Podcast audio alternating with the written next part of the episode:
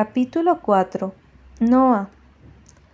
La calma con la que habíamos vivido los últimos días había dejado de existir, nada más sonar el timbre aquella mañana muy temprano.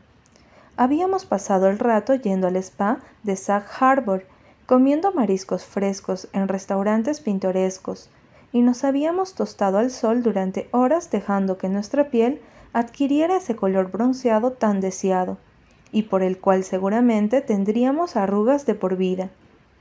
Amy, la organizadora del evento, nos había dejado solas para vivir ese momento de amigas que tanto necesitábamos. Pero a pocos días de la boda y con la inminente llegada de numerosos invitados, fue imposible seguir con nuestro Tolse Farniet. Jenna parecía ponerse cada vez más nerviosa y lo demostraba hablando sin parar y sobre todo llamando a Lion cada vez que le daba un ataque de ansiedad. Después de tres meses separándose para la prueba que hacían en una de las empresas del padre de Jenna, había conseguido el merecido puesto como administrador de una de sus sucursales, y las cosas por fin parecían estar encaminadas para el descarrilado del grupo. Ambos habían conseguido perdonarse por el pasado y estaban más enamorados que nunca. Aquella mañana por fin pude ver el vestido de novia. La modista había llegado con Amy para que Jenna pudiese probárselo casi por última vez y hacerle los últimos retoques. Tengo que decir que el vestido era increíble, de encaje blanco y entallado hasta la cintura, de la que surgía una falda encampanada. Me recordaba los vestidos que lucen las protagonistas de las películas o las modelos de las revistas, y que hacen que inevitablemente se nos caiga la baba. La madre de Jenna, junto con una de las modistas más caras de Los Ángeles, había diseñado el vestido, y a mi amiga le quedaba espectacular. Pronto llegaron un grupo de trabajadores que se encargaron de poner flores en la entrada de la casa, acorde, según Jenna, con los motivos florales de la boda. Asimismo, otro grupo dispuso de catering con el que se recibiría a todos los amigos y familiares que llegarían durante el día. Había comida para dar y tomar. En suma, en el inmenso jardín se estaba preparando lo que sería un recibimiento preboda digno de admiración. La cena de ensayo sería al cabo de dos días y se celebraría en el salón junto a la bahía. Huelga decir el estado de nervios en el que me encontraba. No estaba preparada para volver a ver a Nick, y mucho menos para pasar más de dos días en la misma casa. La estancia pronto se convirtió en un hervidero de gente, de familiares y amigos que llegaban sin parar y emocionados se acercaban a Jenna con la intención de preguntarle cosas sobre la ceremonia o simplemente cotillar sobre el vestido y todo lo demás.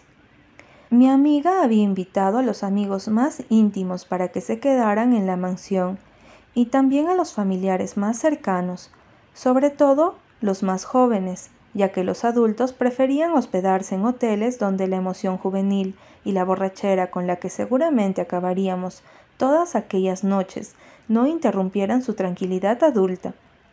Jenna estaba rodeada de algunas de sus primas, mientras por la puerta principal entraban los del catering, que parecían no acabar nunca. Justo pasaba por la entrada, con la clara intención de subir a mi habitación a buscar un poco de tranquilidad, cuando un coche conocido aparcó junto a la entrada. Levanté la mano y me la coloqué como víscera para ver al hermano de Lion bajar con aquella sonrisa peligrosa que parecía tener tatuada. Hizo girar las llaves del coche entre los dedos y clavó su mirada en la mía al percatarse de que lo observaba desde el porche. Mira a quién tenemos aquí, dijo con una sonrisa torcida acercándose a los escalones. La princesita perdida en acción. Puse los ojos en blanco. Luca nunca me había caído del todo bien. Había pasado años en la cárcel y, según me había contado Jenna, seguía metiéndose en problemas, problemas que ahora Lion se encargaba de solucionar. Tenía que admitir que Luca estaba bastante cambiado desde la última vez que lo había visto hacía meses, en las horribles carreras donde Jenna terminó cortando con Lion. Nick y yo también habíamos tenido una pelea monumental, una pelea que como siempre había terminado en sexo, sexo que no solucionaba nada, sexo que simplemente nos ayudaba a obviar lo inevitable, que nos estábamos destruyendo poco a poco el uno al otro. ¿Cómo estás, guapa? me dijo colocándose frente a mí y obligándome a levantar un poco la mirada. Si Lion era un tipo grande, Luca no le andaba a la saga. Sus brazos tatuados podrían haber espantado a cualquier persona de bien, pero él los lucía con orgullo, y a mí no podía importarme menos. Muy bien, Luca, me alegro de verte, contesté dando un pasito hacia atrás. Se me había pegado más de la cuenta, y no me hacía mucha gracia. Jenna está dentro, si quieres saludarla. Luca miró por encima de mi hombro sin mucho interés. Sus ojos verdes, igualitos a los de su hermano, bajaron a los míos. Me recorrieron descaradamente el vestido blanco que llevaba y se arrugaron al sonreír de nuevo y mirarme a la cara. Tengo tiempo para saludar a la futura novia. Y hablando de novias y novios, ¿es verdad que estás soltera? Su interés me descolocó un poco, y como no tenía ganas de hablar de mi vida sentimental, y menos con el hermano Macarra del mejor amigo de mi ex, que seguramente estaba al tanto de lo que había pasado, sobre todo de lo que había hecho, las ganas de salir corriendo y encerrarme en mi cuarto aumentaron de forma considerable. Estoy segura de que sabes la respuesta a esta pregunta. Afirmé de un modo bastante frío. El recordatorio de mi situación actual solo consiguió que sintiera un pinchazo en el pecho. Justo entonces apareció Jenna. Una sonrisa bastante más agradable que la mía recibió a Luca, que le abrió los brazos para estrecharla contra su pecho. Hola, futura cuñada. La saludó, sobándola con las manos. ¿Estás más gorda? Ten cuidado, no vaya a ser que no te quepa el vestido. Luca sonreía y Llena se volvió entre sus brazos, soltándose de un tirón y fulminándola con sus ojos rasgados. Eres un idiota, le soltó dándole un manotazo en el brazo. Luca volvió a centrarse en mí. Le estaba preguntando a Noah que dónde estaba mi habitación. Ya sabes que no estoy acostumbrado a vivir en castillos junto a la playa y me siento cansado del viaje. Jenna puso los ojos en blanco. Solo a ti se te ocurre cruzar el país en coche. ¿No sabes de la existencia de esos aparatos llamados aviones? Abrí los ojos con sorpresa. ¿Has venido en coche desde California? Luca asintió, recolocándose la mochila que llevaba al hombro. Me encantan los restaurantes de carretera, declaró pasando entre las dos y entrando en la casa. ¿A dónde voy? Jenna sacudió la cabeza sonriendo.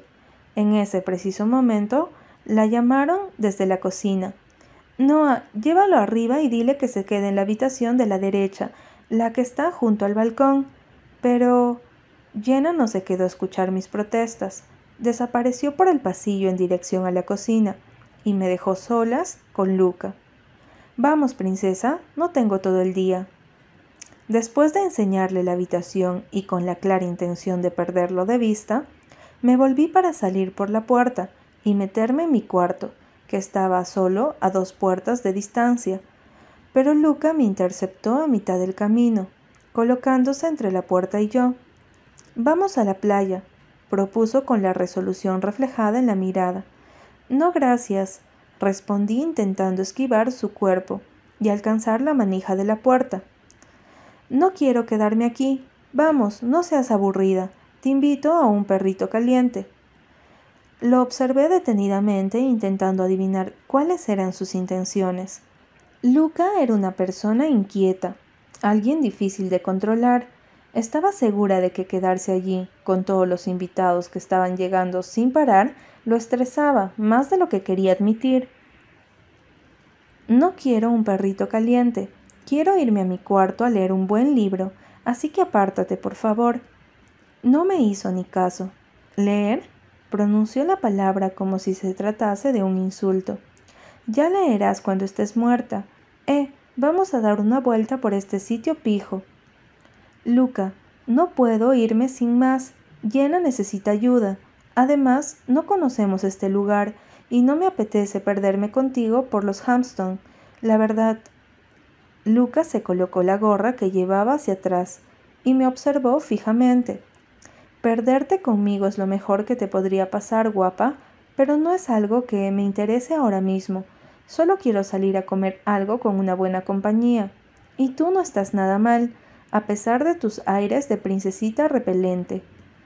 Me crucé de brazos y a punto estuve de darle un manotazo, igual que había hecho Jenna, pero soltó una carcajada que interrumpió el insulto que estaba a punto de soltar por la boca. Era una broma. Venga ya, no seas muermo.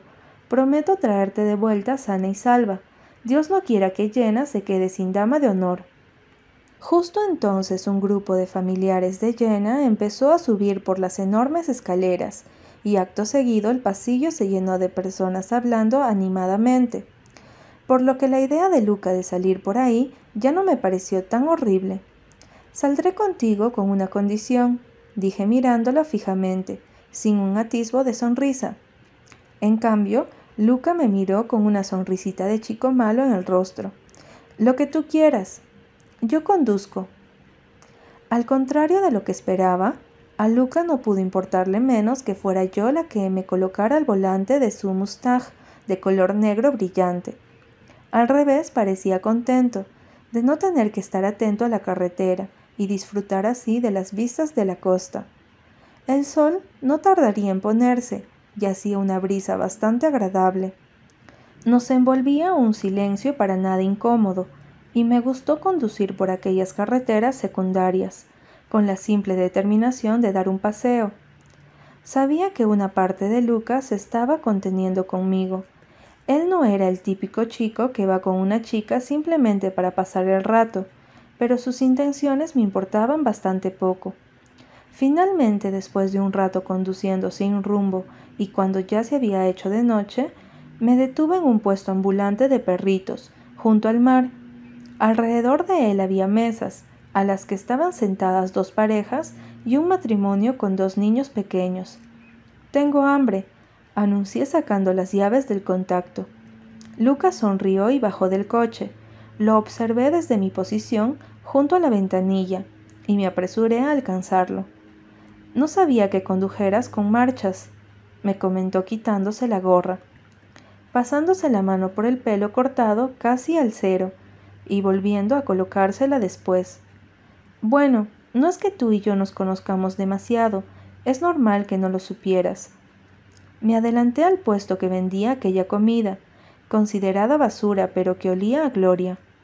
Pedí un perrito con todo incluido, unas patatas y una Coca-Cola. Luca a su vez pidió lo mismo, pero con una cerveza. Cuando tuvimos nuestra comida nos sentamos a una de las mesas. Me resultó un poco extraño estar allí con el hermano del futuro marido de mi mejor amiga, ex convicto y con muy mala fama, pero debía reconocer que hasta el momento se había portado bastante bien. A ti eso de las dietas no te va mucho, ¿no? dijo señalando mi plato grasiento. Hago ejercicios, repuse dando un bocado al perrito. Estaba delicioso. Luca asintió mientras le daba un sorbo a su cerveza. Se echaba hacia atrás y se quedaba mirando. Antes has dicho que no nos conocíamos. ¿Por qué no jugamos al juego de las 20 preguntas? Dejé el perrito en el plato con cuidado y desvié un instante la mirada. Una parte pequeña de mi cerebro captó el filtreo escondido en su propuesta, pero la otra se evadió para traer un recuerdo de hacía tiempo, un recuerdo que me había acercado a Nick de una forma bastante íntima, en donde ambos habíamos jugado a ese estúpido juego para conocernos mejor. El recuerdo de aquella época cuando apenas nos conocíamos, el recuerdo de estar con él, sin yo saber ninguno de sus problemas, ni él ninguno de los míos. Casi me impulsó a levantarme y salir corriendo para encerrarme en mi habitación, de donde no debía haber salido, pero hice lo apropiado en esas circunstancias. Cerré los ojos un segundo, Respiré hondo y me concentré en cualquier otra cosa. Tenía un chico atractivo delante de mí, un chico que no me convenía en absoluto, y que solo traería problemas a mi ya complicada situación. Pero lo que él no sabía era que daba igual lo que hiciera o dijera. Nada conseguiría hacerme volar como conseguía hacerlo una simple mirada de Nicolás Leister. A veces era simplemente eso lo que echaba de menos, su mirada, sus ojos fijos en los míos de esa manera única e incomparable. Luca movió su mano delante de mi cara para hacerme reaccionar, y yo volví a fijarme en él, en sus tatuajes y en sus ojos verdes, cargados de demasiada curiosidad. Te dejo que me hagas solo una pregunta, contesté para no sonar antipática. Lucas sonrió, se pasó la mano por la barbilla y se inclinó sobre la mesa. Si solo lo reduces a una, voy a tener que ir directo al grano, comentó. Me revolví un poco incómoda en mi silla. Creo que esa era la primera vez en meses que estaba solas con un chico, y no me gustaba la sensación que estaba sintiendo en el estómago como si estuviese haciendo algo malo. ¿Saldrías conmigo mañana por la noche? Su pregunta estaba clara, pero más lo fue mi respuesta. No. Esa era yo, siendo clara y concisa. Es más, me levanté de la mesa. Ya no tenía ganas de seguir comiendo, pero él me retuvo por la muñeca, obligándome a quedarme de pie junto a él, que se volvió para mirarme de frente. ¿Por qué no? ¿Por qué no puedo? Me devolvió la mirada extrañado. ¿Que no puedes? ¿Qué clase de respuesta es esa? Me moví un tanto inquieta, pero él me seguía sujetando por la muñeca. No quiero, afirmé fijando mi mirada en su hombro derecho. Pasaron unos segundos antes de que volviese a hablar. Ya veo, aún sigues enamorada de él, dijo afirmándolo más que preguntándolo. Me solté de un fuerte tirón y di un paso hacia atrás.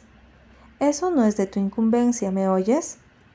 Luca levantó las manos y soltó una risotada. Noah, solo iba a ponerte a salir a correr, ¿vale? No es para tanto, Dios. Me dijeron que tenías carácter, pero... Mi mirada pareció advertirle de que no le convenía seguir por ahí. Cuando el sol baje y no haga tanto calor, Así nos escapamos de la locura que va a ser mañana, con todos los invitados que faltan por llegar.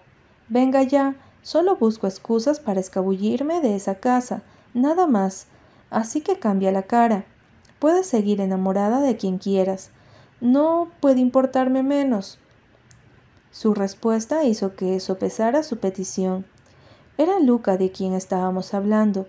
Era un gamberro. A él le traía sin cuidado mi vida personal. Solo abría la boca y soltaba los primero que se le pasaba por la mente. Correr. Eso podía hacerlo. Era algo aburrido, aburrido e impersonal, además. ¿Quién invitaba a alguien a correr con otra intención que no fuera tener compañía? Estaría sudada y horrible, así que no habría peligro, ¿no? ¿Solo correr? Pregunté y me maldije interiormente por aquella voz insegura que no reconocí como mía. Luca frunció levemente el ceño, me soltó la muñeca y asintió forzando una sonrisita en sus gruesos labios. Solo correr. Suspiré internamente y volví a sentarme para esperar que él terminase de comer. La siguiente media hora la pasamos hablando de la boda y de cosas sin importancia pero a pesar de eso, no pude evitar sentir que me había descubierto ante él. Había dejado entrever la inseguridad en la que había estado trabajando meses, y no me hizo ni pizca de gracia. Solo faltaba un día y medio para la boda, y Luca iba pegado a mí como una lapa. Habíamos salido a correr tal como él me había pedido, y para mi sorpresa me había dado cuenta de que no me molestaba. Él se ponía los cascos, yo me ponía los míos, y corríamos el uno junto al otro hasta llegar al puerto para después regresar corriendo por la playa. Tengo que admitir que era nuestra forma más sutil de escaparnos de la casa. Habían estado llegando tantos invitados que ya apenas quedaban habitaciones libres. Los padres de Jenna habían llegado la noche anterior, y por fin me sentía con un poquito más de libertad a la hora de dejarla sola. Su madre era una anfitriona nata, y parecían felices de recibir a tantos amigos y familiares para celebrar el casamiento de su hija mayor. En ese instante me encontraba casi al límite de mis fuerzas. Luca me había insistido en llegar más lejos esta vez, y mis piernas se resistían ya, amenazando con hacerme volver andando. Venga ya. me gritó el muy listillo mientras corría hacia atrás, para poder mirarme y burlarse de mí al mismo tiempo. Le hice una peineta e intenté ignorarlo, pero que tuve que detenerme para beber agua y recuperar el aliento. Al cabo de unas horas se haría de noche y teníamos que estar duchados y vestidos para cenar con el resto de los invitados. El padre de Jenna había contratado un catering para esos días. Era una celebración continua, con una carpa instalada fuera y comida disponible a cualquier hora. La casa de los Tavish se había convertido en un hotel de cinco estrellas y todos parecían encantados. No me seas blandengue. Solté el aire lentamente y me eché agua por la cabeza.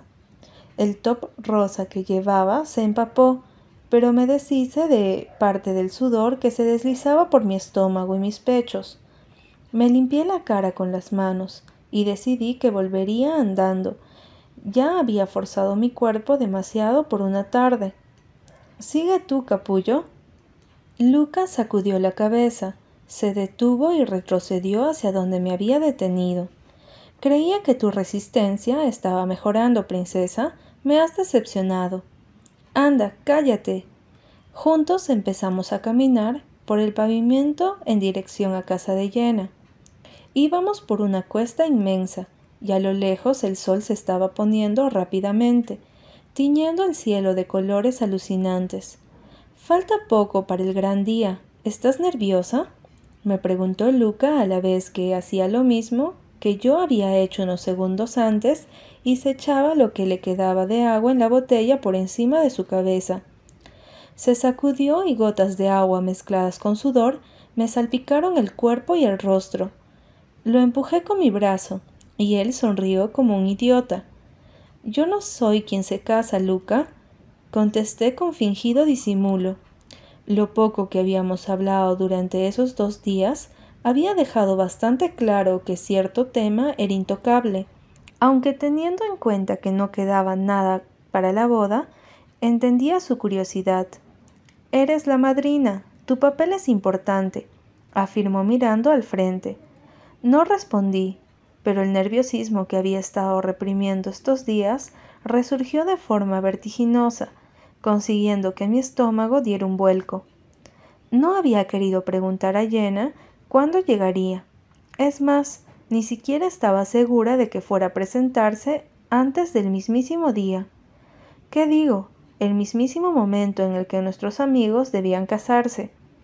Para mí incluso mejor así, Temblaba simplemente de pensar en tener que volver a verlo.